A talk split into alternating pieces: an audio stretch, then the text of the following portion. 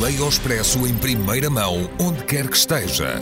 Assine o Expresso Digital e tenha acesso a todos os conteúdos exclusivos e leitura antecipada do semanário às 23 horas de quinta-feira. Apenas 1,35€ por semana, durante dois anos. Todas as vantagens em expresso.pt barra assinatura digital. Expresso. Liberdade para pensar.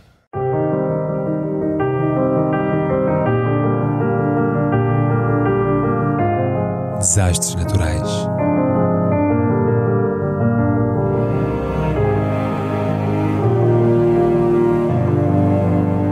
Por António Araújo.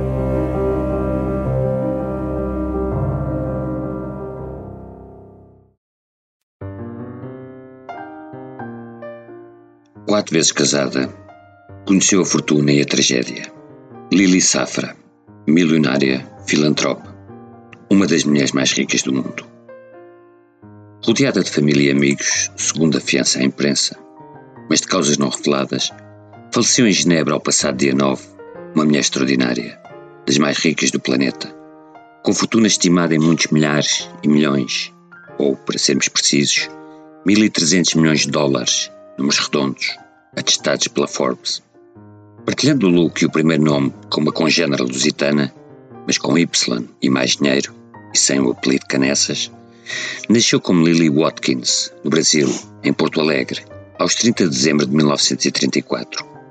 E era a única menina do Wolf White Watkins, um inglês de ascendência judaica, imigrado da Checoslováquia para a América do Sul nos alvos do século XX, que umas biografias garantem ter sido engenheiro ferroviário, outras ferroviário tão só, e de Anita Nudelman de Castro, identificada como uruguaia de origem russo-judaica, provavelmente doméstica.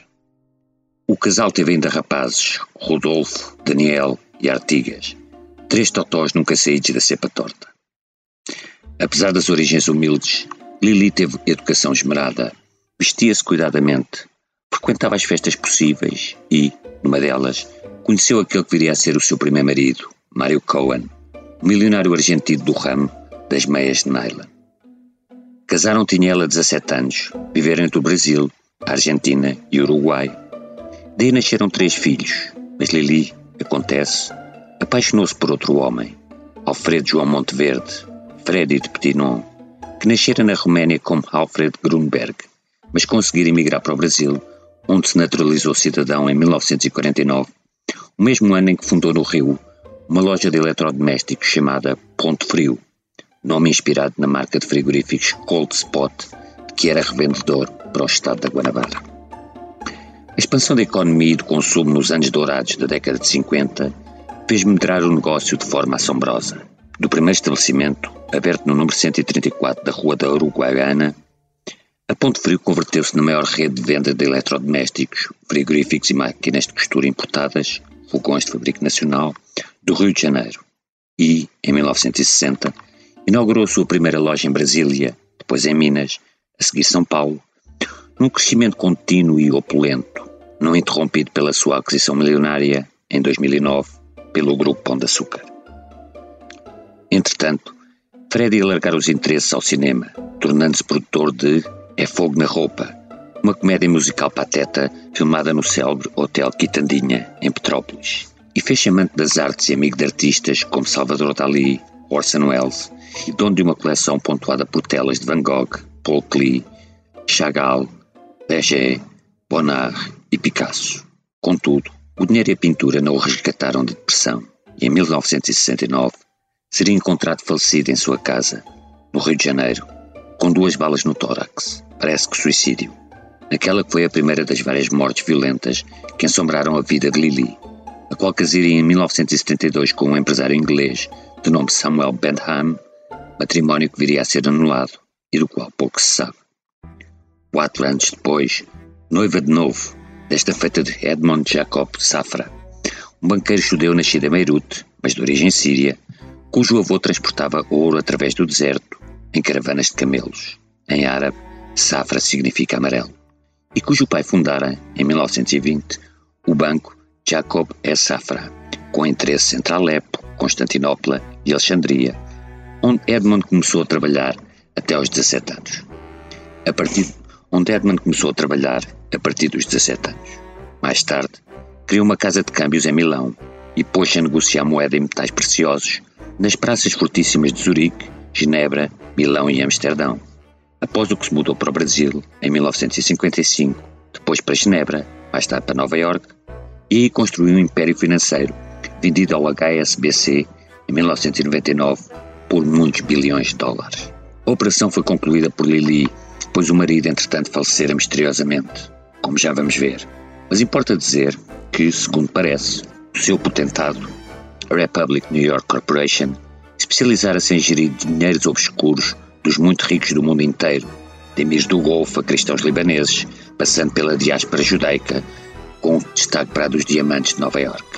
A quem Safra prestava, na expressão eufemística da revista Le Point, pequenos serviços, nem sempre canónicos, entre os quais contavam a constituição de intrincadas e opacas estruturas em paraísos offshore. Ao ser comprado pelo HSBC, os quadros do Banco de Safra colocaram os novos donos perante um cruel dilema. Ou se iam embora, levando consigo uma apetecível carteira de clientes, ou levavam a sua cultura agressiva, nova expressão do Lupin, para o interior do Banco Britânico, conhecido pela sua lendária escocesa prudência. Prevaleceu, é óbvio, a opção da ganância, à conta da qual, dizem, começaram os problemas do HSBC, alvo de investigações várias por branqueamento de capitais e fraude ao fisco. Além de uma vida em grande estilo, com casas recheadas de obras de arte em Nova York, Paris, Genebra, Londres, Riviera e Monte Carlo, eram donos da Vila Leopolda, segunda residência mais cara do planeta, em Villefranche-sur-Mer, outrora propriedade de Leopoldo II da Bélgica e Gianni Agnelli. Edmond e Lili destacaram-se na filantropia, doando milhões e milhões para a cultura, Louvre, Bienal de São Paulo, Tate, MoMA, Pompidou, reconstrução de Notre-Dame, para o ensino, com cátedras de estudos sefarditas em Harvard, Beirute, Jerusalém, etc., para a investigação em saúde, sobretudo do Parkinson, de que ele padecia, e para a construção de sinagogas em todo o mundo. Em 1999, Edmond morreria em circunstâncias bizarras, após ter deflagrado um incêndio no seu apartamento do Mônaco, ateado pelo enfermeiro, Ted Mahler, um antigo Poinas Verdes que pusera fogo na mira de obter uma recompensa milionária pelo resgate do patrão, mas que acabaria condenada a 10 anos de cárcere por homicídio involuntário. Lili, que já enfrentara a morte um marido, do filho Cláudio e do neto Rafael, estes falecidos num acidente de automóvel em 1989, conseguiu escapar por milagre, descontente-se do fogo numa sala de emergência, mas via-se agora de novo viúva, ao fim de 23 anos de casamento. Os anos restantes continuou a colecionar honrarias e doutoramentos honoris causa pelas suas atividades filantrópicas. Em 2012, leiloou na Christie's um fabuloso lote de joias com receitas dadas à caridade, no valor de 37 milhões, e agora morreu ao final de 87 anos, de uma rica vida rica, na qual o dinheiro, como sempre, não inibiu a tragédia nem garantiu felicidade.